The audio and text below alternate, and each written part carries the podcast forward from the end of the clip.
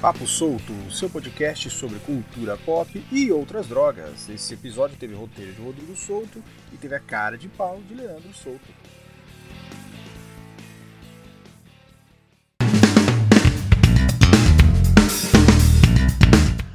Meu amiguinho, amante da cultura pop, meus soltinhos e soltinhas. Eu sou o Leandro Souto e estamos aqui com o nosso quarto episódio da segunda temporada do seu podcast Cultura Pop e Outras Drogas, o Papo Solto. Isso mesmo, a sua edição quinzenal de cultura pop e outras coisas aí mais pesadas. E hoje nós vamos falar de peso. Mas para falar do que a gente vai conversar aqui hoje, ser redundante, eu vou chamar aqui o co-CEO dessa bagaça aqui, o co-owner, co-proprietário, o homem que divide aqui a bancada comigo, para ele se apresentar e falar um pouco também, como se precisasse de apresentação, mas para ele falar um pouquinho dele e falar um pouquinho do que a gente vai falar hoje. Eu já dei o um spoiler aqui, peso na, na bagaça. Fala galera, sejam muito bem-vindos aí a mais um episódio. Rodrigo Souto aqui, falando com vocês. Bom, como, como o Leandro falou aí, a gente vai falar um pouco de peso, mas é aquela coisa, né? É, como não poderia deixar de ser diferente, é aquela questão do ame ou deixe. A gente vai falar hoje de uma, de uma vertente do heavy metal,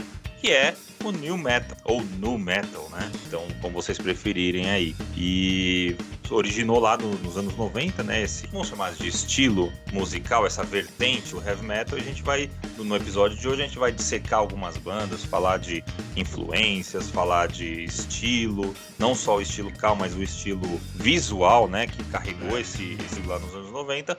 Mas antes de da gente entrar nesses detalhes, eu queria perguntar aqui pro meu glorioso irmão e co-host, qual foi o seu primeiro contato? Você lembra? Eu, eu, lembro se fosse hoje o meu primeiro contato com o New Metal. Eu acredito que seja o mesmo que o seu, porque né, a gente vivia ah, na mesma casa, né? Então cara, eu vou ouvir o seu primeiro para ver se bate. Assim, qual foi o contato o New Metal? Não, o New Metal tem uma pedra fundamental, né? A gente já falou muito da MTV aqui, que a gente via muito clipe, é, muito videoclipe, muita música pela televisão e tudo mais. Cara, o New Metal tem assim o Big. Acho que o Big Bang do New Metal foi o clipe Blind do Core, né? É, Não sei se você concorda.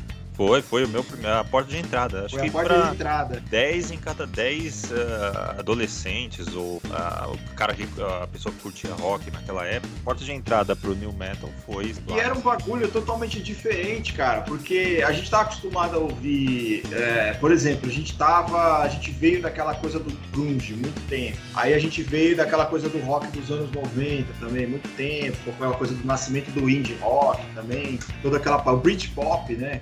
O, Rodrigo gosta muito de falar disso. Exato. E aí é, a gente foi exatamente vai, essa sequência, é. né? Saída do. Aí veio é. aquelas bandas da Califórnia, lá Green Day, Offspring, Ugly Kid Joe. Depois veio ali o Britpop com o Aisler, uh, o The Verve, essas coisas. Aí, mais pro final dos anos 90, uh, meio dos anos 90, ali 96, no, ali 97, caminhando pro fim, já chegou aí o, o New Metal.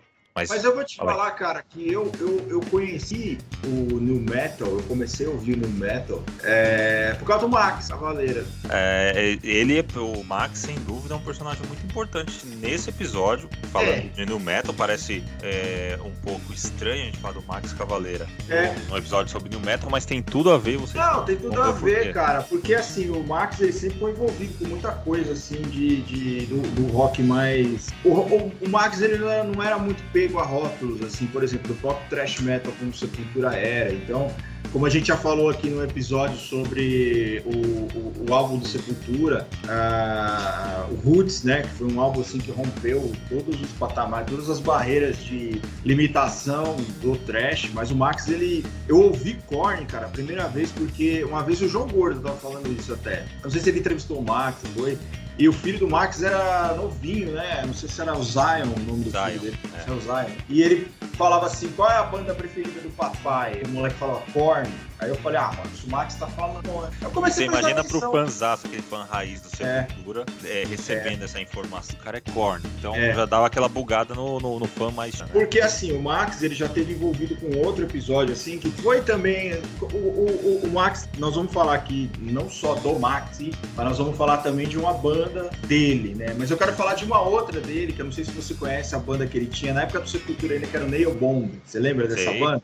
Sei, sei. Então, já era um prenúncio assim do New Metal ali, na época do Sepultura. Era uma banda muito boa, pesadona também, regaço total. Mas muito fã xiita do Sepultura não gostava na época. Falava, ah não, tem uns caras vocalizados, meio caindo pro rap, às vezes, sabe? Não é, né? Mas os caras são meio loucos. Qualquer coisa que foge assim, os caras já não gostavam. Né? Eu, o contrário é hoje, eu fujo do Sepultura. O Sepultura é muito ruim hoje. Eu também. Motivos pra ser cancelado. Não, aí a gente vai ser cansado. Sepultura hoje é uma banda cover, né? É uma banda cover. É uma banda do, que é, um, é, uma, é uma sepultura, na verdade, né? Porque tá morta. E dizem que a coisa começou a degringolar lá no mesmo, pura, né? A formação original, por essa, vamos dizer assim, essa aproximação que o Max teve com, com esses caras, né? É. o metal, e o Sepultura aí falando um pouco mais de influências, né? No metal, né? Primeiro, se você perguntar para 10 em cada 10 bandas de, de no metal hoje, eles vão falar Black Sabbath, porque é, é a, é a resposta mais óbvia para eles. Mas assim,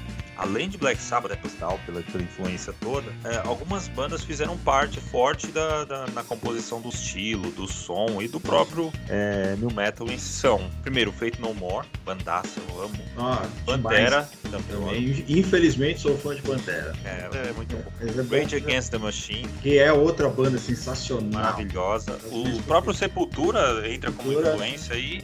E o Slayer, que eu sei que é. você, você gosta muito. É, o Slayer é uma das minhas bandas preferidas mas você foi muito feliz quando você fez essa, essa, essa junção dessas bandas, porque você pegou. Exatamente, tem, um, tem uma, uma versão que o Body Count, que também é uma banda lá do começo dos anos 90, que era o Ice-T, tá vivo aí até hoje, que misturava meio é, rock com, com, com, rap, né? Heavy metal com rap. Que ele faz um, uma, uma, um cover de, uma, de Raining Blood. Ele uh -huh. perguntou pra ele, no começo ele faz assim como se fosse uma, uma mini entrevista até procurem, porque é muito legal essa versão que o Body Count fez. E ele fala, cara, que ele usou para fazer o Body Count. Cara, só falando de Body Count, mas eu vou fazer um paralelo aqui. Ele fala que ele usou, as bandas que ele usou para criar o Body Count foram basicamente Black Sabbath, Slayer e Suicidal Tendency. Então. Porque ele fala, ó, Black Sabbath eu peguei aquela coisa mais sombria, né? Porque os caras, aquela coisa de criar o heavy metal, né? A velocidade e o tom das, das, das guitarras eu peguei do Slayer. E esse visual mais, esse estilo mais rap, assim, eu peguei do Suicidal Tendency. E o New Metal nada mais é do que isso. Você pega a influência de Black Sabbath, porque assim, cara, todas as bandas de rock hoje foram influenciadas por Black Sabbath. O Rodrigo, Rodrigo falou. 10 em cada 10 bandas de metal hoje, principalmente, foram influenciadas por Black Sabbath. E Black Sabbath realmente é uma banda muito boa, cara. Black Sabbath, Mas... ele, ele, ele, é uma banda muito boa. Bom dia,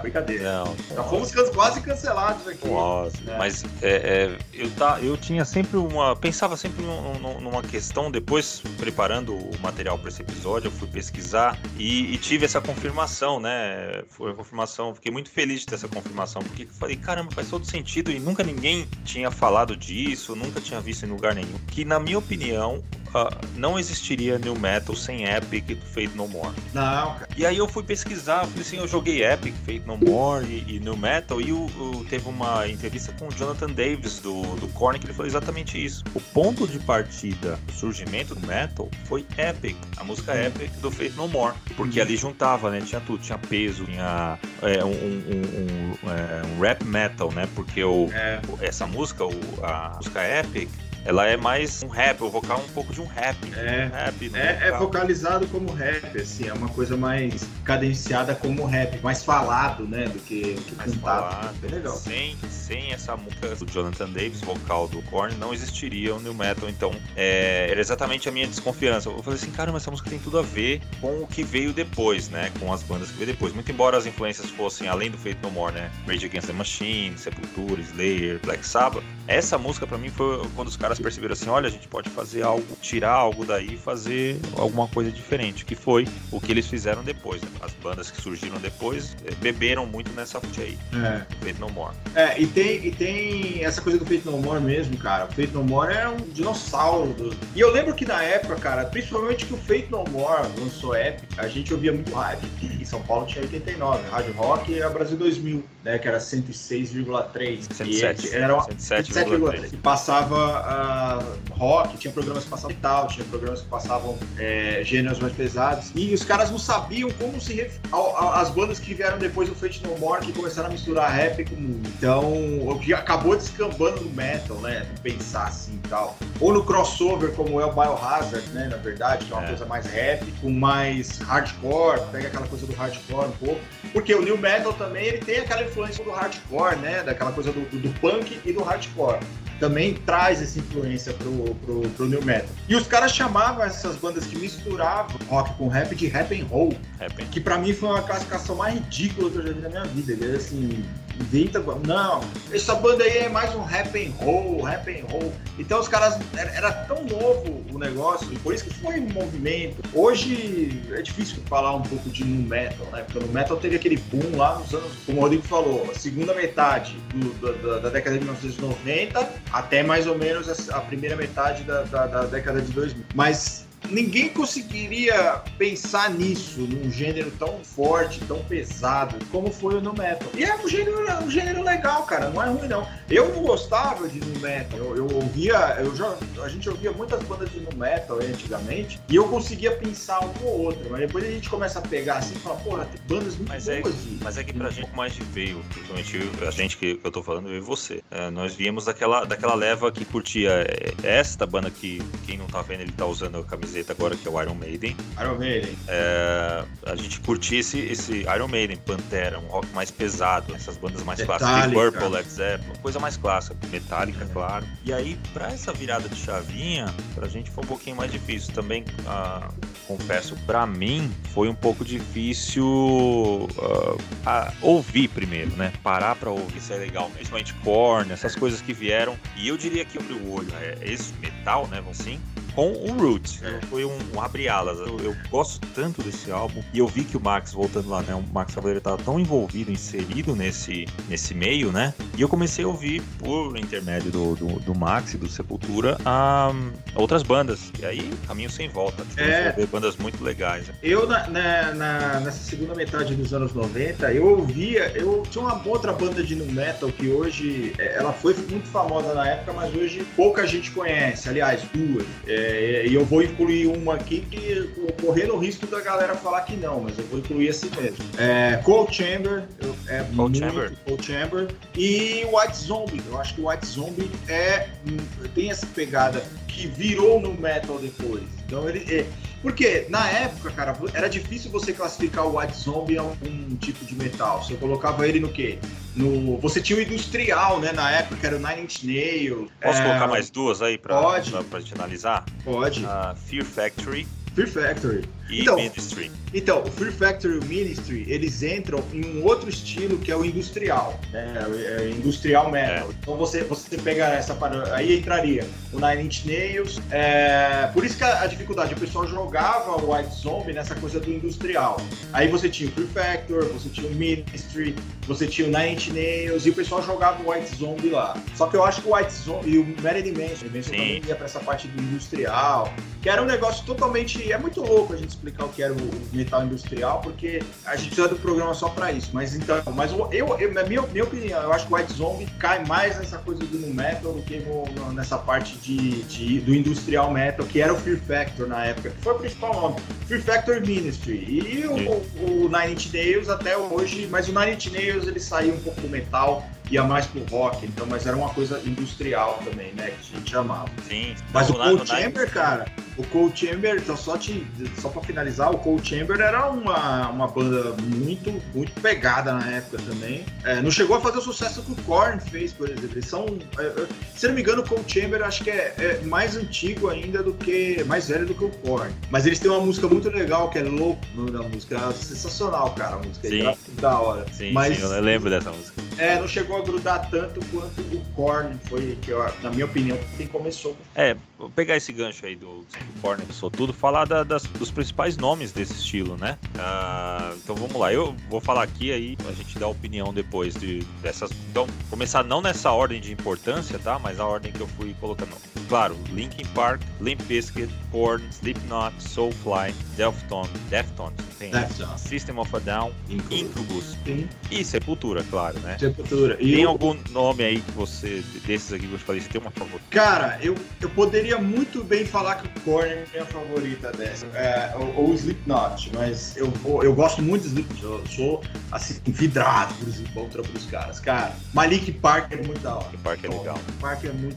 E, e, aliás, eu vou te falar, foi o primeiro CD de nu metal que eu comecei... Ah, a gente pode colocar o Evanescence também, né? Que faltou, acho que o Evanescence na época Sim, também. Evanescence, né? Evanescence, Também pode era ser, aquela é. coisa, era, era porque foi na mesma época que começou o Linkin Park ali no, no começo dos anos 2000 e tal. O Linkin Park, cara, foi o primeiro CD que eu de no metal do começo ao fim. Do Meteora, né? Não, foi o antes, foi o Hy- Hybrid Theory. Ah, isso, O isso, primeiro isso. eles O Meteora foi depois, é. O Meteora, cara, sinceramente, ele, na minha opinião, na minha opinião, ele é um dos melhores discos já feitos pra música. É, os caras foram na, na- esse, essa sequência, Hy- Hybrid, o Meteora, Meteora. eles foram assim uma fábrica de hits, né? Qualquer coisa que Não, os cara, caras faziam, ruim. os caras É. iam pro estúdio e já saíam dali. Então, assim, mandaram bem zaço assim, É. nesses dois, de- principalmente nesses O, dois o, estreia.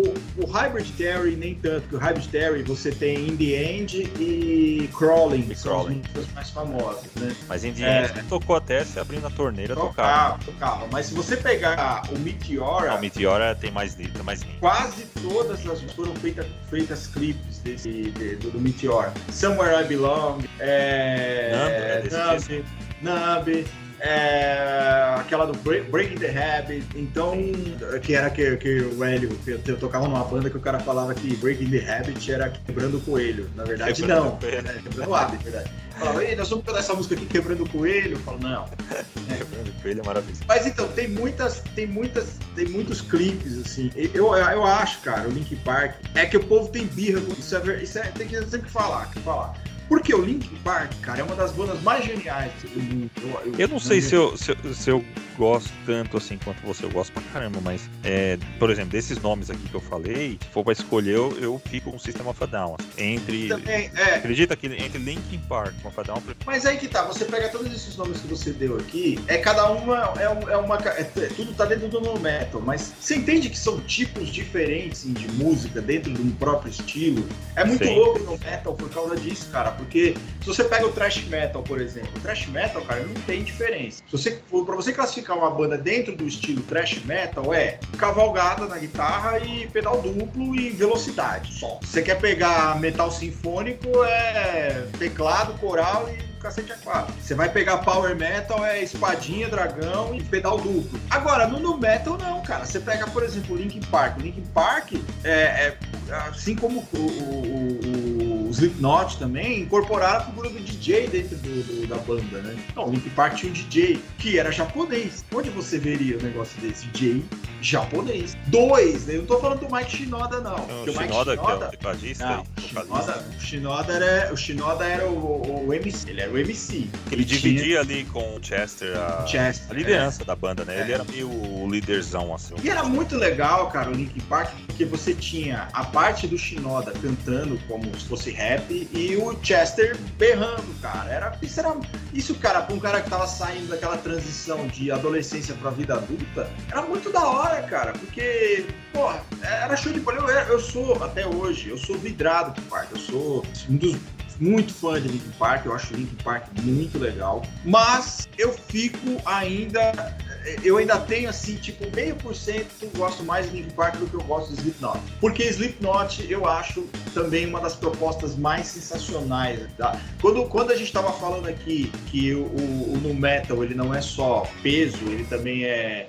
visual, o Slipknot levou isso muito a sério, cara. E o Slipknot trouxe uma coisa que não era necessariamente uma novidade, né? São as máscaras e tal. Mas a- a- foi uma proposta muito. pegou muito. Muito legal, porque eles, eles tinham aquela questão de quanto eles conseguiam, né? Da, daquela. Como eu posso dizer? De não mostrar o rosto, né? Daquela. Daquela questão de se esconder. Ninguém sabia quem era. Por exemplo, o vocalista já tinha uma banda, que era o Stone Sawyer. Stone Sour. Sour. É. Stone Sour. Então já tinha uma carreira e tal. Mas os outros integrantes, por exemplo, não apareciam em público sem máscara. Então tinha aquela é. questão de, do anonimato, de, da curiosidade do fã, de, de querer saber quem estava por trás daquela máscara. Não era uma proposta nova, mas eles conseguiram emplacar, é assim, além do som e tal. E tem mais uma coisa que eles conseguiram emplacar, que, que foi a herança do Sepultura, né? Que é a percussão. Percussão. Então não é. existiria a percussão do, do, do Slipknot se não fosse o Roots, por exemplo. De novo, mais uma herança do Roots aí para é. o mundo Inclusive, da... o, o, próprio Corey Taylor fala no documentário do Sepultura que tem na, na Netflix, ele fala de, de, exatamente dessa influência que o Sepultura causou nos Slipknot. Então, ele fala um pouco, não fala necessariamente da percussão, mas ele fala da importância que o Sepultura teve para o Slipknot virou depois. E o Slipknot, cara, era um negócio assim tão, tão, tão visual, tão louco, velho, que você olhava, você não. É, assim, hoje tudo bem, mas na época era impossível você não gostar. Assim, era, era um negócio. Era tão avassalador o negócio que você falava, mano, essa banda é foda, cara. É, quando, quando voltou, eu acho que eu tive o mesmo impacto que você teve, Not, eu tive com o System of a Down. Quando, quando chegou, eu falei, caramba, o negócio é diferente. Muito é. embora eu fizesse parte desse, dessas bandas aí, do Tilo, eu poderia classificar de New Metal, mas era um bagulho diferente. O System of a Down, quando chegou, cara, é, pirou a cabeça, virou o negócio. É. Aí aquela coisa que a imprensa começava a falar, sempre dessas bandas que surgiam é pra salvar o rock. Então, é. o, o System of a Down veio salvar o rock pela milésima vez, né? É. E de certa forma deu uma salvada mesmo, que a cena tava bem, bem para baixo. A cena, a cena nessa época tava bem bosta, cara, porque a gente tinha. A gente tinha Creed, aquela época, que era. Que tinha o Nickelback, Meu... você tinha o Three Doors Down, que eram é, as bandas bem bosta. O Rubastem também fazia muito The sucesso. Colin. The Colin. É, o Silverchair também, que tava ali morro no morro, morro no morro, morro no morro, mas lançou músicas muito boas na época. O Green Day, que revirou do túmulo ali, lançou um CDs é. mega nossa. Se reinventou, mas. É, mas nossa senhora, porque eu sou viúva do. É Nuke, né? O CD? Do. É, Nuke. Nuke. Eu sou viúva Duke. do Duke. Ih, agora Duke, Duke, Duke. Sou viúva do Duke, cara. Então quando, quando o Green Day voltou com aquelas coisas de Boulevard Broken, eu ah, pô, que o pai. É. Então, assim. De certa forma, foi o próximo passo ali. Foi quando o. Não que o Green Day seja desse movimento, desse, desse do Nu Metal, por exemplo. Mas foi quando começou ali a, a derrocada, né? No Metal. É, foi. Virado dos anos 2000, ali, 2002, Isso. 2003, começou é. a dar espaço para outro, outro. Mas a gente voltando a falar do, do Slipknot, cara, o Slipknot, ele, ele era uma banda assim, você chegava, você olhava, primeiro, você falava assim, tem uma banda aí, você, você olhava, tinha oito malucos na banda. Você já fala assim, pô, vai, tem instrumento para todo mundo tocar. Aí você via, dois pegavam a guitarra, um pegava o baixo, pegava a bateria, um cantava, um ia pro teclado, o outro ia pro, pra mixagem, o outro ia pra, pro tonel, com os barris. Lata de tinta. Lata de tinta, cara. A percussão dos caras. Aí no meio da música, do nada, o maluco saca um bastão de beisebol e começa a bater no bagulho, mas, mas entra, encaixa no negócio. Funciona, é funcional, cara. Não é um negócio assim, tipo, ah, vou fazer um, uma média que, tipo o Marilyn Manson, ah, eu vou fazer uma cara de, de, de, de morto pra chamar atenção. Não, o bagulho entra na música, o bagulho faz totalmente sentido. E tem um programa que a gente gosta muito, o Rodrigo gosta também, que é do Rick Beato no, ah, no YouTube. Eu tava assistindo ontem. Ele é maravilhoso. É, é, é, fala assim, o que faz essa música tão boa?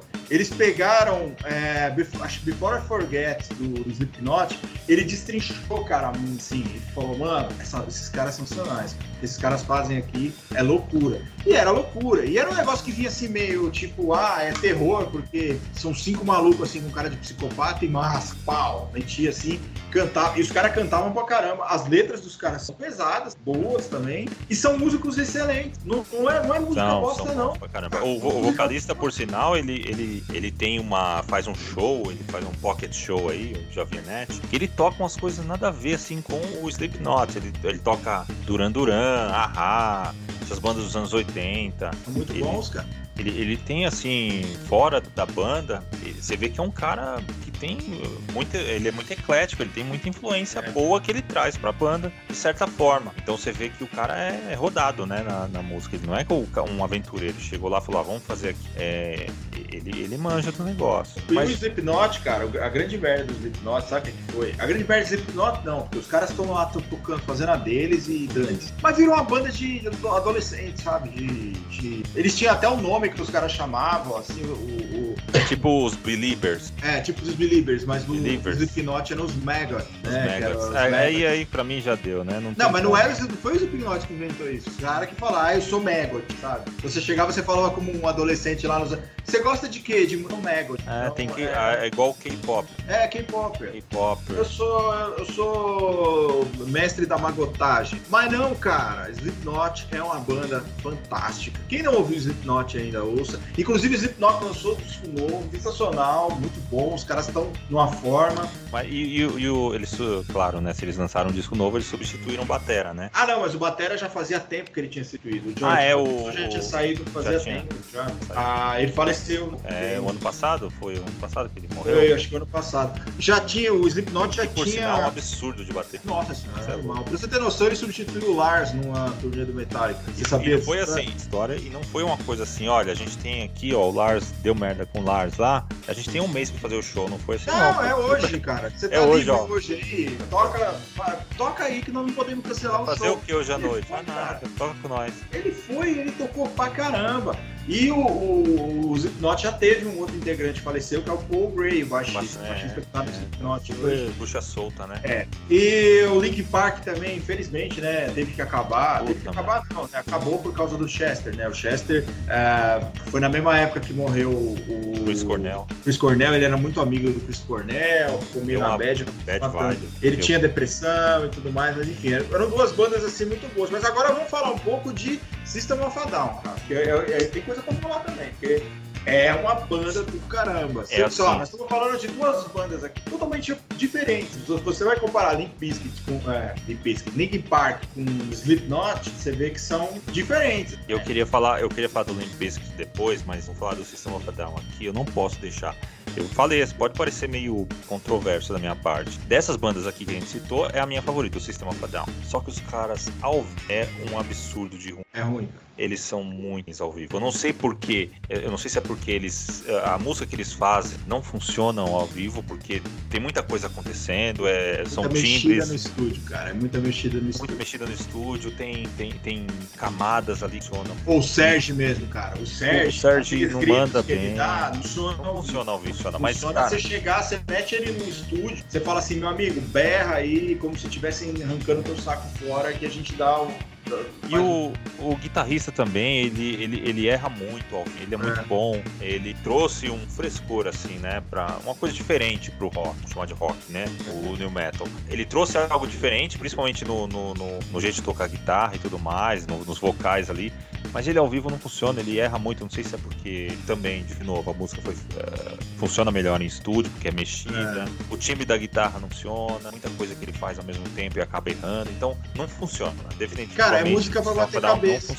É música é. pra bater cabeça. Quem vai no show do Sistema Fadal vai bater cabeça, não é pra chegar. Diferente do, do Slipknot. Slipknot ao vivo é impecável, cara. Impecável impecável. Uma das melhores bandas que soube ver ao vivo é Slipknot. Eu, eu assisto, já assisti vários shows do Slipknot em vários lugares diferentes, assim, pelo YouTube. É, vários ao vivo pelo YouTube. Vários ao vivo pelo YouTube. E o show, e o show dos caras é impecável, assim, do começo ao fim. E o Slipknot, o Slipknot tem uma coisa que o Sistema Fadal de repente não tenha. A interação é muito boa do Slipknot com os caras. Então, o Sistema Fadal, o cara vai lá pra bater cabeça. Tem, é... tem, tem um vídeo também que eu vi do eu acho que é o Spirit Out né? Spirit Out. Que, cara, é um absurdo o jeito que ele interage com a, com a galera. E aí ele fica de jump, jump the fun car. É, é. Tem uma, você sabia que tem uma banda que tentou imitar o Slipknot e, e, e, simplesmente é uma das coisas mais horrorosas do planeta? Você sabia Bom. que existe uma banda que. A única banda que fez o que o Slipknot fez, que é o Mushroom Head. Ah, é uma banda que também tem uns 20 malucos na banda e eles fazem máscara, usam máscara assim também, mas a música é péssima. Eu não, eu não ouviria assim. Agora, tem uma fazer justiça a System of a Down, né, cara? Porque Toxicity é um dos melhores CDs de rock da é, história. É, aquela BYOB é, é maravilhosa. É que o BYOB não, não, é do Toxicity. É de, não, de, não. Qual, qual é o CD? É o Mesmerize ou o Hypnotize? Acho que é o Mesmerize. E, mas, cara, é, Toxicity, tem, tem, tem músicas assim que hum, as pessoas não ouviram. A pessoa tá acostumada com Ariel, é, Chop Suey, uh, própria Toxic, né? A música. Mas, cara, mas tem música tão da hora nesse CD. Tem uma música chamada Jet Pilot, que é uma das coisas sensacionais, cara. Needles, que, que também é muito boa. Então tem muita música boa nesse CD do, do, do Toxicity e o pessoal vai muito pelas que fizeram sucesso, que são boas. Ariels é sensacional, cara. Toxicity uma das músicas mais legais que tem. Shop Suey, tem toda aquela coisa de o cara falar muito rápido ali e tal que é uma atração à parte, vamos combinar, Sim. que é um negócio que funcionou ali pro, pro, pro Sistema Fadal. E o Sistema Fadal, eles têm uma, uma outra característica que nem todas as bandas ali de no metal têm, algumas têm. Que isso vem mais do rap, né, dos Estados Unidos e tal. É, protesto, né, protesto. Eles fazem total, música de Isso vem muito do Rage Against the Machine também, né, que é uma banda de protesto, né, uma banda contestadora, é uma banda que, que fala, que faz música teste e tal. Aí eu considero que é a herança do Rage Against the Machine um pouco também, sabe? Sem dúvida. Diferente dos outros nomes aqui, né? Tipo, é, então, tava não... preocupado só em zoar. Por exemplo, o Limp Bizkit. Limp Bizkit só queria saber de zoar. O é. Limp Bizkit, cara, o Limp Bizkit, ele é um... Assim, cara, como que eu definiria o Limp Bizkit pra você? O Limp Bizkit é aquele cara que pede pra ser zoado, sabe? É. Porque é uma banda forçada. É uma banda é. forçada. Mas foi ali, eu concordo com você, mas oh, foi o, um dos principais nomes do, do estilo, da cena ali, né? Foi. Começou foi. junto com o Korn ali a levantar o, o, o negócio. Mas assim, foi, assim, o, é, o, Fred é, Durst, ele é era meio, meio abacão, assim, né? Ficava arrumando Nossa, treta com todo mundo. Muito, Nenhuma entrevista. Era o chorão deles, cara. É, então, toda entrevista que ele dava era, é, era polêmica, né? Aquela polêmica forçada. Ele não, não falava de música, não falava de não falava da cena, só queria causar mesmo, assim. O que para os anos 90 funcionava muito bem, né? A gente sabe disso. Os anos 90 Cara, era, era, era movido a esse tipo de história, né?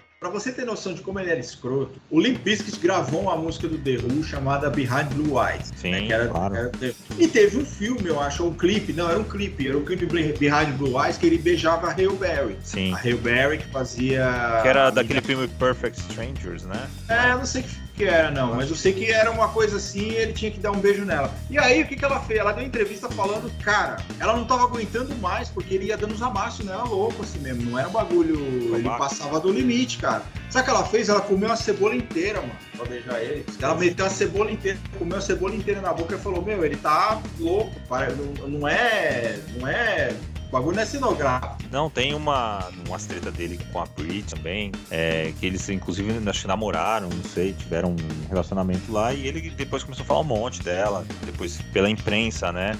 Bem estilo cafajeste, assim, que ele era, né, no caso. Ele é, cara, e ele era escroto pra caramba. E a música também não era das melhores. É, é legal, cara, porque assim, ó, eu e o Rodrigo, nós estamos. Eu, eu já passei dos 40, o Rodrigo tá batendo nos 40. É um bagulho que lembra a gente de quando a gente era meio adolescente, assim. Tá, a música que a gente ouve e fala assim, cara, pô, legal. Lembra daquela época que a gente era jovem e tal, anos, né, o adolescente atrás. Mas, cara, é, é forçado, sabe? Aí você tem, você pega o Limp Bizkit inteiro, você pega aquele clipe de Rolling do Limp você tem o, o Fred Durst com o bonezinho pra trás, que ele é o rapper, né? Com a calça. Outra coisa do, do metal, a calça, a, o cinto bate no joelho, né? Então... É, a gente tem um capítulo é... à parte, vamos falar de, é, vamos falar visual daqui a pouquinho. É. E aí, mas tinha um cara, do nada, você pegava o Limp Bizkit, tava os caras tudo no mesmo visual, mas você tinha um guitarrista lá, que o cara era um alienígena. O maluco tinha uns bagulho, umas roupas assim de alienígena, de um, um olho Máscara, fundo, né? sem máscara. E eu olhava assim, me causava um certo incômodo, sabe? Porque é diferente do Slipknot. É mesmo você pegar o Slipknot, você fala assim, mano, tem nove maluco louco ali, ó, tudo de máscara, e você tem um cara de terno tocando no meio deles. É, como se colocasse, é como se colocasse o Ney Mato Grosso uh, maquiado tocando com racionais. Mesmo pau. É, isso mesmo, cara. Mesma Sim, coisa. Destoa, o visual destoa, porque. É, assim, eu, eu acharia incrível, porque eu gosto muito dos dois, é. mas o, o, visual, você sabe, pô, o cara não, não, não faz muito sentido, assim, era esse guitarrista, né? Ou você colocasse o Ney Mato Grosso maquiado da época dos Secos e Molhados pra tocar no Charlie Brown Jr. Isso também. Pra cantar no, no Charlie Brown Jr. Não, não, tudo bem, cara, a, a, voz do cara é incontestável, mas são estilos diferentes. Não, o cara é um grande guitarrista, um guitarrista mas. Ali velho, era muito mais assim, o o apelo visual do que a música. O Rick Beato, que, que vocês citou eu adoro, ele fala uma coisa que uh, de um tempo pra cá, principalmente do meio dos anos 2000 pra cá, a música ficou em segundo plano. Cara. Música, assim, música. Ninguém Sim. mais discute música. Visual, música, as declarações, tabloides, essas coisas. A música mesmo, ali, guitarra, baixo, bateria, vocal, ficou em segundo plano. É, e, e, o, e o Limp me passa muito essa ideia de, beleza, vamos aqui é, escorar na, na figura do vocalista que era polêmico e tava na, na mídia, assim, dia sim, dia também, por uma polêmica, e vamos aqui, né? A gente faz o nosso aqui e vai. E deu muito certo para eles. Agora, não tá entre as pessoas dessa relação aqui, o Limp mas tem uma música cover que eles fizeram de Faith, do George Michael, que é maravilhosa. Hum. Depois vocês procuram aí. Vou procurar. É, que é maravilhosa. Ficou muito boa. E se eu não me engano, o Limp Bizkit acho que só teve um CD de sucesso, né? Não teve nenhum. Teve algum É o Chocolate, Chocolate Starfish. Chocolate Starfish and Hot Dog for Water. Que eram umas crianças meio zoadas assim. é, que é o primeiro, né? O de cara. Depois começou a cansar um pouco, né? A, a cena começou a se cansar um pouco do, do Limp Bizkit, né? É. E outras bandas foram surgindo e meio que deixaram eles ali de escanteio, né? Porque assim, cara, eu, eu tinha um problema muito sério. E eu não sei como definir isso isso, mas eu acho, eu, eu, vou, eu vou dar uma militada meio errada aqui, mas é, eu acho, cara, que o que o Fred Durst fazia era um pouco de apropriação cultural, sabe? Sim, era um negócio meio. Ele era meio uma mistura de. de. de. Vanilla Ice. Vanilla Ice, com Eminem, e querendo ser Dr. Dre, sabe? Querendo ser o Snoop Dogg, de repente, Jay-Z. Nunca serão, sabe? Então não dava, cara. Ele era muito forçado ali. Vou ser, posso ser mal interpretado? Posso, mas eu acho assim, ele, ele não é uma coisa natural, tipo o Eminem. O Eminem é mega natural ele fazer o que ele faz. Ele faz. E o Eminem é respeitado demais. Demais. Por, toda, por todos os caras do rap, assim, todos. É, aponta um, assim, os caras vão falar, não, o Eminem é da hora. Ah, o cara cantando no Super Bowl agora, com, com simplesmente com 50 Cent, Dr. Dre, Snoop Dogg. Mary J. Blige. Mary J. Blige. Simplesmente. O Eminem. Isso. Tá lá, cara. Snoop Dogg. Então você vê, o cara é respeitado. Só que o Fred Durst, ele é aquele cara que se ele forçar demais, ele caga na calça. Ele é muito forçado. demais, cara. demais. Ele é forçadaço. Então o Limp Bizkit diz assim, cara, eu colocaria nessa lista aí como uma... É ruim a banda, é uma banda bem ruim, assim. Eu acho que é uma fórmula que teve interesse de alguém, porque parece que o baterista do Limp Bizkit era o, o, o, grande dono do Limp Bizkit, né? Que era o Jan e teve uma treta, é, teve uma treta aí, é, só pra, pra gente entrar nesse tópico agora, uma das características do New Metal também, principalmente liderado aí pelo Limp Bizkit o senhor Fred Durst, era, eram as tretas, né? Por quê? O, o New Metal foi contemporâneo das boy bands. Daí você imagina, você tem uma figura como o Fred Durst, babacão, e tem o alvo perfeito, boy band. O cara não perdeu idade mesmo de cutucar ali os Backstreet Boys, NSYNC, os caras, o Justin Timberlake, na época era. Aí tinha umas bandas. Pô, boy band naquela época era mata. Então ele sempre tretava com alguém. Então, assim, é, ele elegia o, o, alvo perfeito com os contemporâneos ali, as boy bands e tal. Mas, cara, depois disso, não rolou. Não rolou. A, as próprias boy bands ultrapassaram, assim, em termos de popularidade, de sucesso, e o cara ficou meio vivendo de, de declaração. Hoje ninguém lembra dele, ninguém sabe onde ele, por onde anda, o que ele anda fazendo. Você ouve falar dele? Não ouço. Justin Timberlake tá aí, né, hoje. É, e, e, teve um, e ele tretava não só com as boys, ele tretou, aí foi mais contrário, porque o DJ deles é, também era acho que era DJ do, do Eminem também. Então fazia um trampo ali com o Eminem e teve uma treta dos dois lá que o DJ ficou do lado do Fred Durst. E aí o Eminem pegou mausaço, aí fez na época é, fez letras xingando o cara, mandando direto pelas letras. Então ali, não contente em tretar com as boy bands, com aqueles alvos em teoria mais fáceis, ele tretou só com Eminem, né? Então... É, é, uma queda de braço que ele não pode ganhar, né? É igual aqueles caras que na La Rússia que vão disputar é, campeonato de tapa na cara, você já viu isso? Já. Pega um maluco de 300 quilos pra bater num de 60, velho. O cara desmonta o outro. É, é, isso. E aqui no Brasil a gente teve uma banda que, tô, que tá sem sucesso, o Limp Bizkit, hein? Posso tentar adivinhar? É uma banda que eu particularmente odeio tiver algum fã aí ouvindo. Me desculpe, mas eu não consigo. Não, é o Tijuana. É o Tijuana, óbvio que é o Tijuana. Consigo, eu, tenho a melhor da, da, das boas vontades. Cara, eu vou, eu vou fazer justiça a Tijuana. Que vez é legal. Mas, mas tem um problema muito grave ela é muito mal produzida, muito mal gravada. Se você é for ver. Eu, eu, lembro da música, mas não lembro dos ouve, detalhes. Se você tiver, ouve assim pra você ver. Você vê que é uma coisa que foi muito mal gravada, assim. Não teve uma produção muito. Você vê que é uma música. Parece que os caras gravaram num estúdio de. Sei lá, cara. Não vou falar, usar ninguém, mas eu, minha opinião. Eu acho que é uma música que era legal, mas um CD que foi mal produzido, né? É, e... Muito provavelmente você esteja falando posta inteira, mas quem produzia nove de dez álbuns da época era o Miranda, né? Não sei se foi ele ou o Bonadio. O Bonadio acho que era o Bonadio, hein, cara? Acho que era o Bonadio. Dois. Eu não sei quem foi, não. Mas eu não sei se a produção ou se a própria gravação tem a ver com isso também, né? Porque o produtor tem que estar tá ali pra ver, Dinheiro, olha, né, mano? o timbre não é esse. Não, eu digo até em timbragem, sabe? Você, você vê a guitarra, você vê a bateria, cara, muito mal equalizada. Algumas partes da bateria estão sobressaindo. É, é, bem. A música era legal até, mas a produção eu acho que deixou um pouco a desejar. E o egípcio tava falando, o egípcio que é o correspondente ao Fred Durst aqui no Tijuana. Que é o cara. O cara já se chama de egípcio, é? Não, imita muito ele. Tá é, muito ele tava falando esses dias, eu tava vendo no TikTok, que ele, na época, é, a época que o Tijuana estourou aqui, estourou, estourou com aquela música Pula, né? Que assim, tipo, é o que o Rodrigo fala, se abrir a torneira, tocava essa qualquer lugar. Que é uma bosta. É, muito ruim. É música de carnaval na praia, sabe? Todo mundo lá, pula, pula, e tal. E aí ele Pula, disse, filha da pula. É, bem assim, o cara tem pós-doutorado. É, aí o que que aconteceu, cara? Ele levou, o, o, o Mion tava fazendo piores clipes do mundo, né? E aí tava o egípcio e o Roman, que era o baterista, o baixista, né? Que é argentino e tal. Né? E ele tava, eles estavam eles dois falando, não lembro pra quem que era, falando assim, mano, a gente gostava pra caramba do piores clipes do mundo, até o Mion chegar e zoar o Mion. Tipo, puto com ele, puto. Porque diz que o Mion, cara, o Mion ele passou com o carro, deu a ré, passou de novo, deu cavalo de pau em cima e desculachou. Caramba. E aí diz que os caras ficaram putos, queria pegar ele, queria fazer um monte de merda. Aí conversaram com os caras e falaram, não, é o trampo do cara, é o programa do cara. E o Mion zoou mesmo, zoou até o, a letra, pula, filha da pula, essas coisas.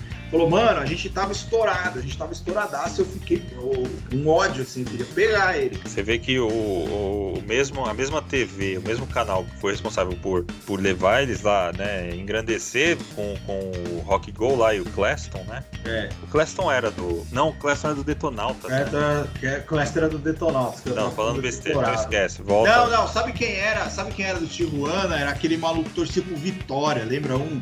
Tinha os dreads, que era ah, ele que tocava sim, que é uma percussão, tá. É o Cleston era do Detonato, ah, é verdade. É, mas era, é... era torcedor do Vitória, esse cara. Eu não, eu não lembro o nome dele, não, mas eu sei que você. Eu sei de quem você tá falando. E outra, né, cara, você é... falou do Mion, zoar e tal, beleza, os caras ficaram. Mas na minha opinião, assim, 90% da carreira do Tijuana se deve ao filme Tropa de Elite, né? Porque se não tivesse o filme só, Elite, só, só. Hum, assim, nós conhecemos que a gente viveu a época é. né, mais presente. E Agora... lembrando que Tropa de Elite não foi gravada por filme, né? Eles já tinham essa já música. Tinha essa música. Eles usaram a música usaram. Tropa de Elite no, no filme. Que é a bosta também... de música também, né? A bosta de música, né? Fica pra nós. É, assim, é uma coisa menos pior que eles fizeram, né? Já fizeram coisa pior, como o QVs, por exemplo. Não, o QVs é bom, cara. O QVs é legal. Ah, não, eu não. Eu, eu acho uma gosto. bosta. Eu prefiro o QVs do que Tropa de Elite, é a minha opinião. Então tem uma outra musiquinha deles também que é, que é uma, meio com uma baladinha assim, é bem mais ou menos. Mas enfim, é concordo com você que eles tentaram copiar. Mas teve uma banda Gênero, pior. número e grau, o, o pesca. Teve uma banda pior, cara. Teve uma banda pior. E aqui eu quero fazer só uma ponderação. Eu e o Rodrigo, a gente sempre fala assim que a gente às vezes não gosta da banda, mas a gente reconhece. Não gosta do artista, mas reconhece a importância dele. Como o Tijuana não teve importância nenhuma pra nada, a gente tá falando. Não, é o caso do Tijuana. Não é o caso do Tijuana. É, tem uma banda, cara, que fez um cover de California. Como é que é o nome dessa banda? Que era. Que é, fez um, aqui? É, que fez em português, California português. Não lembro disso, não. A parada medonha, assim, é os caras que. Não é do eu vi Gnomo, eu vi do Wind, não, como é que era? Cara, tem, tem a, quem, quem lembrar dessa banda aí que fez um cover de Californication é, em português, marca a gente lá na, na, no arroba papo solto, porque agora eu não vou lembrar, não. Então, mas ficou ruimzão. Ah, uma merda, cara. É triste, mas eu não esqueço. É Dream of Californication. Triste, mas eu não esqueço. Agora eu tô lembrando vagamente, mas é não vou lembrar o nome cara, da banda. É uma merda. Mas enfim, o que já era ruim, que era o Limp Bizkit, ficou ainda pior com a tentativa do Tijuana fazer. Por que, que a gente compara o Limp Bizkit ao Tijuana? A gente tá falando de Fred Durst. O vocalista do Ana, que era o Egito, que de egípcio não tinha nada, era bem parecido com o Fred Durst. Então por isso que a gente faz essa associação aí. Talvez não seja a associação mais justa com o Fred Durst, por exemplo. Mas... Coitado, né? Mas, mas assim, é, você trouxe uma coisa interessante. No Brasil, eu acho que a banda que mais se aproximou de, do new metal lá, é, copiando o Limp foi o, o Tijuana, né? Ou a gente teve... O Tijuana. Não, não teve, não teve, porque assim, as bandas brasileiras, elas optaram. Sabe qual é o grande problema da música brasileira? A música, o rock brasileiro, é porque os caras não têm muita criatividade. Então, assim, ou a gente segue dura. Eu não tô falando do metal mais específico, tipo Angra, Ibria, Dr. Sim, esses caras, tô falando outros, porque tem banda boa aí em qualquer lugar. Ou os caras seguem o Sepultura ou os caras seguem o Legião Urbana. Então, assim, é, é, isso quando o cara começa a tocar. Então você tem aqueles caras que vão seguir ali o rock dos anos 80, rock nacional dos anos 80. Você tem a Capital, o Capital Inicial, Gênesis do Havaí, Legião Urbana, a Uira, Titãs. Tem muita banda que meio que seguiu aquilo, sabe? Então, teve muita banda que tentou seguir tudo que eu fazia. Não tinha muito Talvez. espaço aqui, né? Lembrando, porque começo dos anos 2000, é. você pega aqui no, no, cenário brasileiro, quem tava estourado? Tava o Capital, J Quest, Skank, só os grandes, né? É. Paralama. Então, só, só gente grande estourada. E tal, os caras, o Skank, por exemplo, abria a torneira e criava um single, um hit. É. J Quest é a mesma coisa. Uh, o Capital, depois do acústico, né? Tava dominando. Então, não tinha muito espaço para essas bandas copiarem o que estava acontecendo lá fora e ter algum espaço, porque o cenário já estava dominado ali. Mas você tem razão, o que o mais se aproximou no metal aqui no Brasil foi o Tijuana. Até nessa questão que a gente vai falar mais pra frente de visual e tudo mais, e, e do rock mais pesado, assim, né? Charlie Brown não chega muito disso, que o Charlie Brown ia muito pra fora do reggae também. Então, o ska, né? Tinha muito ska, ska surf é, music. É, surf music, então não tem. A gente não pode falar, mas você tem razão. Acho que o que mais assim se aproximou do que a gente pode definir o metal no Brasil, acho que foi o Tijuana. Pra você ver. A gente não pode contar o Sepultura, né? O Sepultura não é uma banda brasileira, é uma banda do mundo. Então. Mas nós temos uma banda, nós vamos falar dela aqui, Dino Metal, que é brasileira. Por quê? Sim. Podemos dizer que é brasileira? Creio que sim. Né, que é o Soulfly, que é a banda do, do Max Cavaleiro. Porque o Max, não contente, depois que ele saiu do Sepultura, ele fez, participou de várias bandas, até o próprio Neil Bomb mesmo, ele continuou com o Neil Bomb e ele, ele fundou o Soulfly, que era uma banda que, na época, o, Ki, o irmão dele, o Igor, ainda tocava no Sepultura, não estava ainda com ele. Ah, que é uma banda muito pesada também, que puxa muito essa coisa pro, pro, pro metal. E o legal é que ele chamou, quando ele formou o Soulfly, logo depois que ele estoura, ele formou o Soulfly e ele chamou o Lúcio, que era guitarrista do, da Nação Zumbi, também, que é um ótimo Sim. guitarrista, se juntou ali Sim. e levou a, todas as influências da música brasileira, ficou bem legal o trabalho e realmente, bem no começo assim, é, eram dois brasileiros, né, o Max e o Lúcio, mas o restante gringo, mas era uma banda predominantemente brasileira, assim. É, o Igor, o Igor ainda tava no Sepultura naquela época, mas tava naquela sai, não sai, sai, não sai, mais pra, pra cá. Aí, mas quando ele saiu, dura, ele não foi pro Soulfly direto, ele foi pro Cavaleira com os Spears, que era ele e o irmão dele, que inclusive a banda pesadona, não tem nada de, de, de, de no metal, não. Era aquela coisa tirando o Sepultura pro trash mesmo, sabe? Aquela coisa pesada, era uma banda boa. Tá? E aí o Igor acho que acabou indo pro Soulfly. O Igor também, ele diz um pouco nessa coisa pra ficar com a, com a, loja dele, né? Com a gripe de roupa dele e tal. Então o Igor meio que. E o Igor virou muito... DJ, um, tem uma época é... que ele deu uma, uma pirada assim, foi pra. tentou alguma coisa mais eletrônica. E antes de é. ir pro, pro Cavaleiro. É. E... Mas o Soulfly a gente pode dizer que, que é o representante brasileiro aí do no, no metal. Mas eu queria falar agora, talvez, da maior de Vamos falar da maior de todas. Você quer falar alguma coisa antes ou não? Não, eu só queria falar do, do, do, do, do Sepultura, uma coisinha que é uma pena, né? Que é, é, a gente falou tanto do Sepultura aqui, que ele, o Sepultura influenciou nove das dez bandas que veio com, com, com, com, com new metal aí. Se não tivesse rolado essa treta, cara, seria muito grande. Enorme. Nível, nível é, Metallica, Megadeth, é. Sepultura, Slave. O Sepultura seria muito cara, maior que muita banda que você vê por aí. O Sepultura estaria no Big Four no lugar do Anthrax. Eu acho que eu acho que eu amo Pantera. A Sepultura seria maior que Pantera. Maior, maior, bem maior que Pantera. Se o Sepultura tivesse seguido assim, quatro ali e tal, eu, eu sou assim, cara, eu adoro Anthrax, é uma das minhas bandas preferidas assim, mas eu acho que que é porque não perderia pro Megadeth, né? O Megadeth não sai sairia, assim. Mas, não. Não, eu acho que entraria no lugar do Anthrax. Entraria no lugar do Anthrax. Entraria no lugar do Anthrax. Eu acho que o Sepultura faria jus ali, a estar tá no fora. Tá você tem uma ideia, eu já, eu já citei aqui que o, um dos maiores fãs, os fãs mais é, famosos assim, de Sepultura é o Dave Grohl, né, do Foo Fighters. Uhum. Eu já tava assistindo uma entrevista, nada a ver, ele tava falando, tava no, não sei se é no James Corden ou no Jimmy Fallon, um negócio assim, num desses programas, e tinha uma atriz lá, né, ah, já sei. A, a, mulher do Justin Bieber, que é filha de uma brasileira, hum. que é hum. filha do, do, um dos irmãos Baldwin e casado com uma brasileira, e tem a, a Hailey, o nome dela, né? Hum. É casada com o Justin Bieber, é brasileira, ela tava no mesmo programa. E aí o Dave Grohl falou: Ah, você é do Brasil, que legal. Você sabia que uma das minhas bandas favoritas é do Brasil?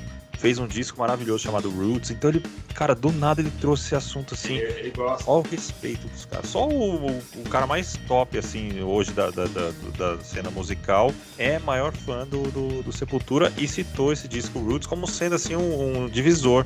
Ele mesmo falou, assim, eles conseguiram trazer os elementos de música brasileira, então é bem legal. E ela, claro, que não sabia que Cara, você, é. pra você ver a importância do. É muito comum hoje você ver bandas de metal tocarem música do Slayer, por exemplo. Raining Blood, que é aquela. que é mais pegado. E é muito comum você ver os caras começarem a tocar Territory. Eles colocam ali. Roots, Bloody Roots, né? Também. É, Roots, Bloody Roots. Então, essas duas músicas estão assim no nível. Se os caras começarem a tocar no show, qualquer banda começar a tocar no show, e o povo começar a pular de loucura, assim, sabe? Então, então cara, toda vez que eu. É... Toda vez que, eu, que a gente fala do Roots e eu leio, é, eu tenho mais certeza de que Roots foi muito diferente. Foi uma, uma parada muito foi. diferente aconteceu na, na história da música brasileira. Assim. Foi. É o legado, o legado que o Max deixou pro, pra música, né? Uh, é claro que venderam aí o fim do Sepultura como uma coisa totalmente culpa da, da, da Glória, que eu, eu acho que não foi. É, tenho minha opinião sobre Sepultura, mas o que o Max deixou aí de legado, cara, eu acho que os caras têm que ser muito.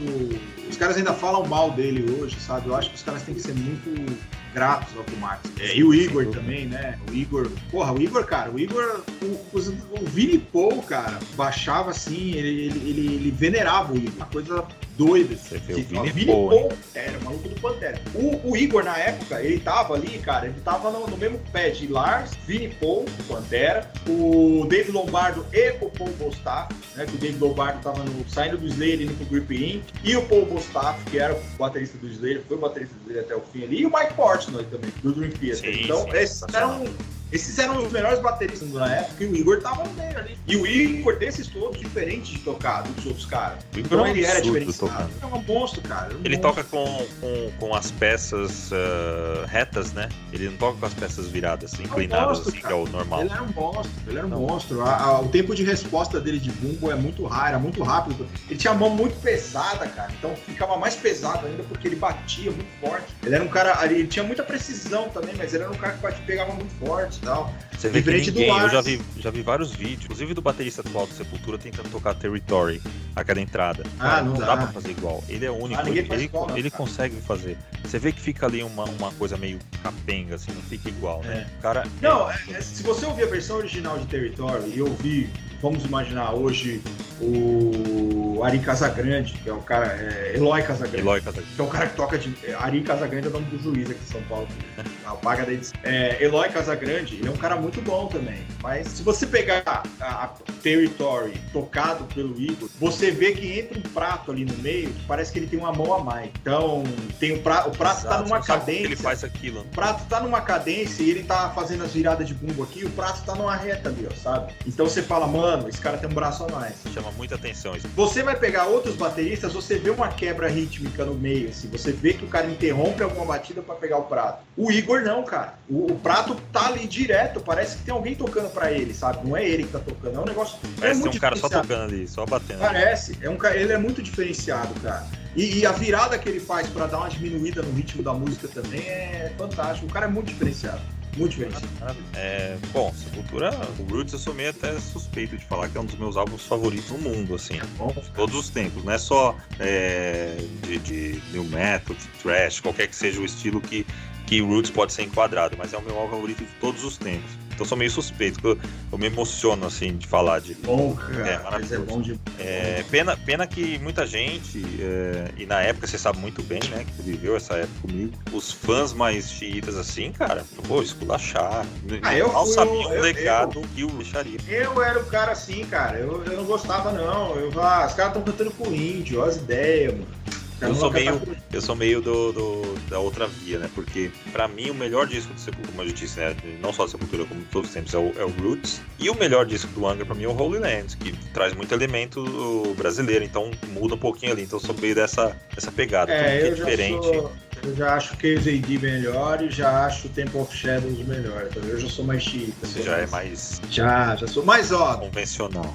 Eu acho que um dos melhores CDs do Dream Theater é Fallen to Infinity. Todo mundo acha que é o pior. Olha a diferença. Que é o que tem Enali. É muito louco essa coisa de, de álbum favorito, né? Porque tem muito do momento que você ouviu, né? Tem muito é. do momento que você estava vivendo. É um, tem um contexto a ser aplicado aí, né?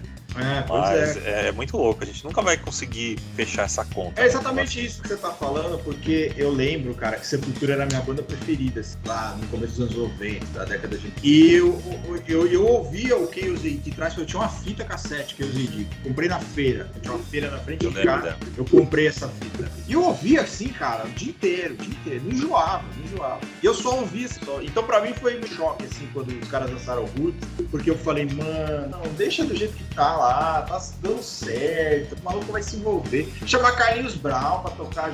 Não, bicho, faz não, deixa pra lá. Eu fiquei meio puto, mas é. Hoje, hoje com a cabeça diferente, óbvio, né? A gente vê, como o Rodrigo disse, a importância que esse CD tem pra música, não só brasileira, como mundial. Tá aí o Dave Grohl pra, como testemunha, né? Pra saber da importância desse álbum. É, e Mas Sepultura é o Korn, os caras do Korn também, o próprio Nathan Davis é super fã, assim, do Sepultura. É. Até hoje os caras têm contato. Então, assim, é aquela coisa, né? O Cultura poderia ser, talvez, se não o maior nome do, do metal pesado e do trash, vamos colocar, mas estaria ali no for fácil, fácil, fácil. Agora, o, o, já que você falou no Korn, eu acho assim, cara, eu, você que tá querendo ouvir no metal, você quer ouvir um bagulho assim, totalmente, tirando Slipknot, totalmente maluco, ouça Korn. Porque no meio da música, do nada, vai ter uma gaita de fole, cara, atravessando a música. Do é. nada, sem propósito nenhum. Nenhum, nenhum, nenhum, sabe? Guitarras afinadas a oito tons abaixo, negócio dos caras, e sem contar aqueles efeitos maluco, né, de, de, de, de, de guitarra.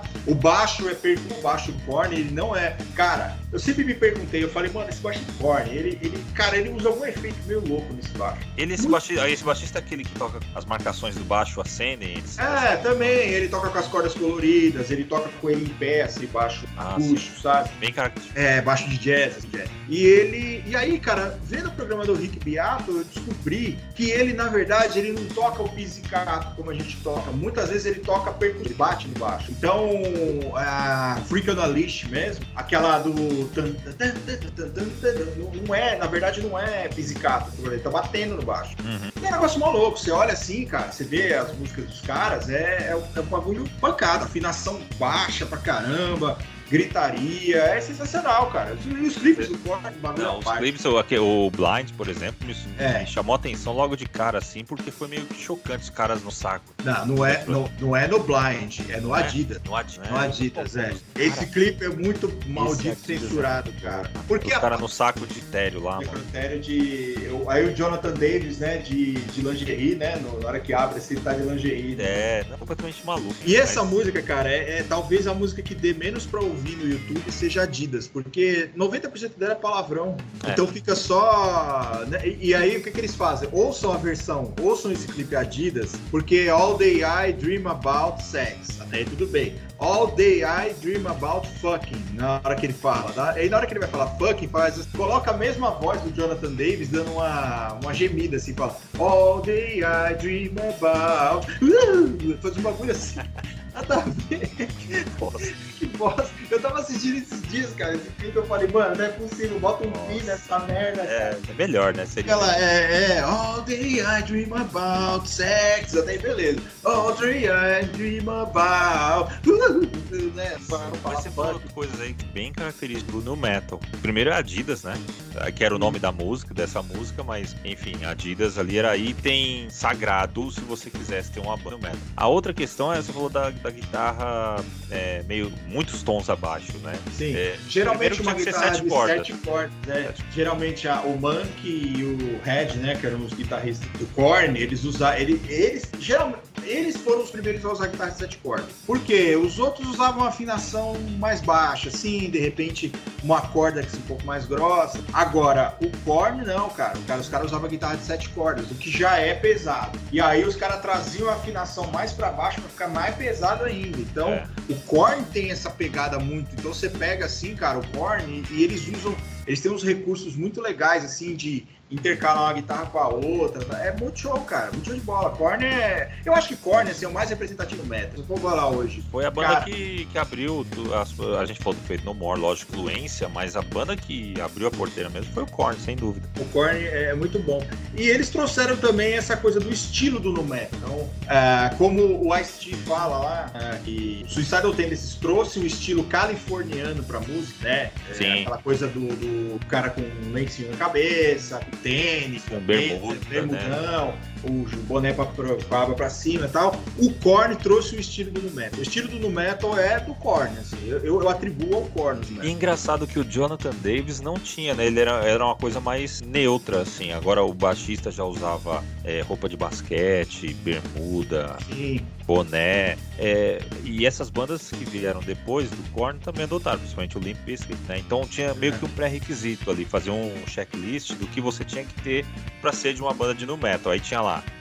claro, roupa da Adidas ou da Puma, É, geralmente. boné, bermuda bem larga, né? Quanto mais Tatuagem, larga, melhor. corpo todo tatuado, inteiro, assim. Camisa de basquete ou de futebol americano, né? É, o Chavo E do, do, sistema Fadal, do Sistema Fadal usa, né? Ele toca com a camiseta, se eu não me engano, a camiseta é do Oakland Raiders, do Las Vegas Raiders, é Las Vegas Raiders. Mas usa é, camisa de time, geralmente basquete ou, ou futebol americano. E o, e o Korn fez uma música, né? Que todo mundo falava, ah, os caras gostam. de- Nossa, era uma merda, velho. Chegava na escola falava, você viu a nova música do Korn, mano? Os caras gostam tanto de Adidas. Adidas, fizeram uma música chamada Adidas, mas na verdade é All Day I Dream About Sex. É Adidas, né? E eu, E, e eles Mas conseguiram é, é, juntar o útil ao agradável, né? O- A paixão que eles pela marca, aparentemente, né? Não sei, só usavam é, é, roupa dessa marca e colocaram ali a, a sigla, né? é, mas é, cara, A galera o Nu Metal teve essa característica, né? Além de você ter uma timbragem diferente da própria música, é, uma tonalidade diferente da música, você tem um estilo próprio. Hoje é fácil você reconhecer um cara que gosta de Nu Metal, por exemplo. Olha na cara dele e você fala, pô, esse cara aí ouve Deftones, por exemplo. Você sabe que é o cara com roupa de skatista.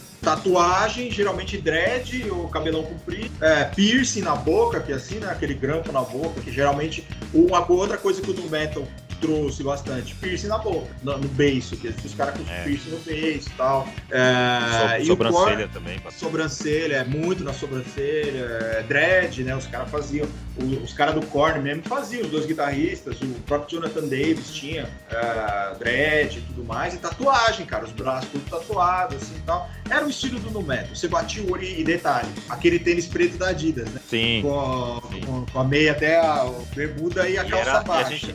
Dificilmente, eu não sei se não existia na época, enfim, mas a muito tênis branco com as listras pretas. Era preto Não, com é as preto listras brancas. Era, era mais- mais cara, característico. era- vocês, como, você via a banda inteira, os caras estavam com tênis. É. Era uniforme dessa merda. Era... E, e, geralmente, assim, o cara tava com a bermuda, às vezes camuflado ou não, com a, com a metade da bunda aparecendo, né? Que tinha que ser caidona. Aquela, aquele casaquinho da Adidas, sabe? Aquele de zíper. É, O cara usava que aquele casaquinho. fechava até o pescoço aqui, Fechava né? até o pescoço. É. Podia estar o calor que fosse. O cara tava de quinidade. E o, o tênis e, ah, e a cinto caindo, né? Assim e tal. Era, era muito Sim. louco, né? Ficava com Regata Com- de vez em quando. regata, é, cara. Era, era muito. Era legal, cara. O estilo era um estilo Mas que é trouxe, você vê assim, não tinha muito. ah, Foi, foi mudando, né? Porque, claro, o Jonathan Davis tinha cabelo comprido, mas era muito menos comum no, no metal ter cabelo comprido. Era mais cabelo curto, arrepiado, é, descolorido. O dread, né? Geralmente. Ou dread, é, quando era comprido era dread, né? É. Então E- é bem característico. Mas, cara, era o pior estilo que eu mais queria ter, eu juro. viu? Eu também gosto, eu também acho. Eu achava da hora. Eu queria ter os braços tudo tatuado, mas nossa mãe não deixa a gente fazer tatuagem. Então, eu né? Fazer. Um dia, Um dia, quem sabe ela deixa. a Fazer igual a Phoebe fez no episódio de Friends, né? Ela só fez uma pintinha e falou que fez tatuagem. Tatuagem. É, quem sabe? Tatuagem, né? Só, só, dar uma queimadinha assim, ó, de leve, fiz uma só. tatuagem. Só pra. Ah, mas, cara, é, foi. Concordo com você, assim, eu achava muito da hora. É, mudou, assim, o que a gente tinha de concepção, de estilo de rock and roll. A gente pegou ali os anos 80 com, com aquele, aquelas hair bands, aí depois a gente é. pegou o grunge. Eu, particularmente, peguei o, o Britpop ali, aquela coisa mais indie e tal, mais, mais shoegaze, né, que chamava, que era aqueles caras cantando olhando para baixo, tímidos e tal. E a gente pegou o, o New Metal. Então, assim, vários estilos dentro de uma, vamos chamar de uma vida na música que é a nossa, de acompanhamento isso aí. E eu contar uma coisa pra você que talvez você não saiba. Eu já toquei numa banda de nu metal. Tocou? Toquei. Toquei pouco tempo, eu assim. Não lembro qual. Não, eu trabalhava no fórum. É, ah, eu, lembro que você tocava com os caras lá. Eu tocava com os caras e, e, a gente tocava, era new metal, assim. Então era guitarra de seis cordas, eu tinha baixo de cordas e tal. Guitarra também de sete cordas. Vocês tocavam lá? Esses caras? Ah, cara, a gente fazia, a gente fazia barulho só. só. Eu, aí um dia lá começaram a tocar War Pigs e Hell Awaits do Slayer. Aí, aí, aí, aí falou sua língua. É, mas aí eu não saí muito com eles, não, porque os caras não tinham muito. Era só pra fazer barulho mesmo. É. Rola. É, Pô, e, e, aí, e aí o movimento, né? O estilo no metal começou a. Ali 2004, 2000, até 2006, começou a assumir, né? A perder espaço para outras coisas que, que foram surgindo depois, né? Que, por exemplo, quem sucedeu, vamos dizer assim, o New Metal foi o movimento emo, né? Mas aí é. papo para outro episódio. É, tem que ter um episódio inteiro falando sobre isso aí, porque o movimento emo, ele, diferente do New Metal, que era mais americano, né? Aquela coisa mais dos Estados Unidos, o emo foi em todo lugar, né? Brasil mesmo teve um movimento emo muito pesado e tal. Exato. Muita falta de sacanagem, né? Vou xingar muito, muito eles no Twitter. Isso cabe um episódio só. Filhos do Emo. Filhos do Emo. Filhos né? do Emo. A gente tem que fazer um episódio. Mas uh, já fica a sugestão um episódio pra gente fazer um, a, a história do Emo lá fora, a influência que teve aqui no Brasil, acho que é uma boa pauta. É Se você concorda com essa eu pauta aí, manda é, lá. Ah, não é, não é pergunta pra mim, era para os telespectadores. Pro nosso público, mas pra você também, é claro. Se você quer ouvir um episódio falando só sobre o movimento emo, vote sim na nossa, nas nossas redes sociais. Coloque lá, eu quero emo. Quem sabe a gente fale sobre isso. Vai ser vai, engraçado, vai porque nós, nós, vamos Não, falar. tem muito assunto. Vai, vai, vai, tem assunto. Aliás, você sabe, você sabe qual é o sonho de todo emo adolescente? Sonho adolescente, não, não sei. Ser PM aos 22. Meu, meu Deus. Ótimo jeito é de. Não, é, foi, foi boa. CPM. Mas agora perdi até a ligue agora. Mas você sabe que uma das bandas que eu. Eu sei que você odeia. E eu não vou falar daquela banda que me aqui falar todo episódio. Hoje eu quero passar a falar. Eu vou falar de uma das minhas bandas favoritas que teve origem no emo. Você sabia? Que o The Killers surgiu no movimento emo. Tá, já é um motivo a mais pra não gostar. Surgiu ali com o Panic at the Disco e tal, mas não vamos dar spoiler não, como a gente vai falar. É, a gente vai falar só, vai ter um programa só pra falar do mas, emo. Mas fica aí, o The Killers, que é uma das minhas bandas favoritas, surgiu ali, daquele bololô todo emo ali. My Chemical Romance, aquelas bandas. Beleza. Vamos falar, vamos fazer um episódio sobre isso. Acho que por hoje é só, né, por pessoal? Por hoje é só, pessoal. That's all, folks. Então já deixa aí teus, teus recadinhos, pede pro pessoal seguir a gente aí, venda teu jabá. E, e, novidade, né? A galera já deve ter notado que a gente tá de cara nova, né? No, de cara nova, estamos nas redes sociais. É, Ficou muito agora... excelente trabalho, gente tá é. de logo nova. E galera, procura a gente lá, posta de novo os palcos, a gente fala sobre emo, que é outro estilo. Não só sobre música a gente fala, é. né? vocês sabem que a gente fala sobre tudo. Série, é. Filme, série, esporte, TV, culinária. Que, culinária que envolva cultura pop, manda a, a, lá no arroba papo solto, manda, pode mandar na minha social também, que eu falo no, no singular, porque é a que eu mais acesso, que é o Twitter, que é a que eu mais gosto, por sinal, que é arroba rod com Y, solto, arroba Rod Sou. Quiser me xingar também, pode mandar lá. É, quiser ser bloqueado também, pode mandar é, lá. Pode mandar lá. É, e, Tamo e, junto, galera. É isso aí, gente. Eu quero agradecer também a todo mundo que tá, que tá acompanhando a gente aí. A gente tá com uma, uma identidade visual nova. E eu quero agradecer a Jaqueline aqui. Eu vou falar o arroba dela, que ela ficou comigo porque eu não falei, que é Jaqueline Kimura. Arroba Jaqueline, dessa vez. É, Repita. Arroba Jaqueline Kimura, com K. Tá? Sigam a arroba Jaqueline Kimura, que é a responsável por fazer as nossas threads também. E ela foi a responsável por encontrar um artista que fizesse a nossa arte também. Nossa arte. Parceiro. Que fizesse a nossa identidade visual aí. E eu, surpresa, surpresa, mas vai ter produtos do Papo Solto na lojinha Mérito Sabor também. Opa. Vai ter caneca, vai ter camiseta. Quem tiver interessado, em breve a gente vai colocar lá. Siga o Papo Solto nas redes sociais, que é arroba Papo Solto na, no Twitter. É, me sigam nas redes sociais, Twitter, Instagram TikTok, arroba Solto Verso. Né, e troca ideia com a gente lá, fale o que vocês querem ouvir aqui, fale se vocês querem ouvir emo ou não, enfim, a gente fala de emo ou não. Continue dando essa moral pra gente aí, que a gente vai só criar aqui coisa de qualidade para vocês sobre cultura pop. É isso aí, Rodrigo. Obrigado mais uma vez pelo. Valeu, mano. Pelo roteiro aí de, de excelente qualidade. Obrigado você aí por embarcar nessa loucura aí com a gente. Tamo junto. É nóis, galera. Um abraço para vocês todos aí e até o próximo episódio. Valeu, gente. Abraço. Até o próximo. Falou.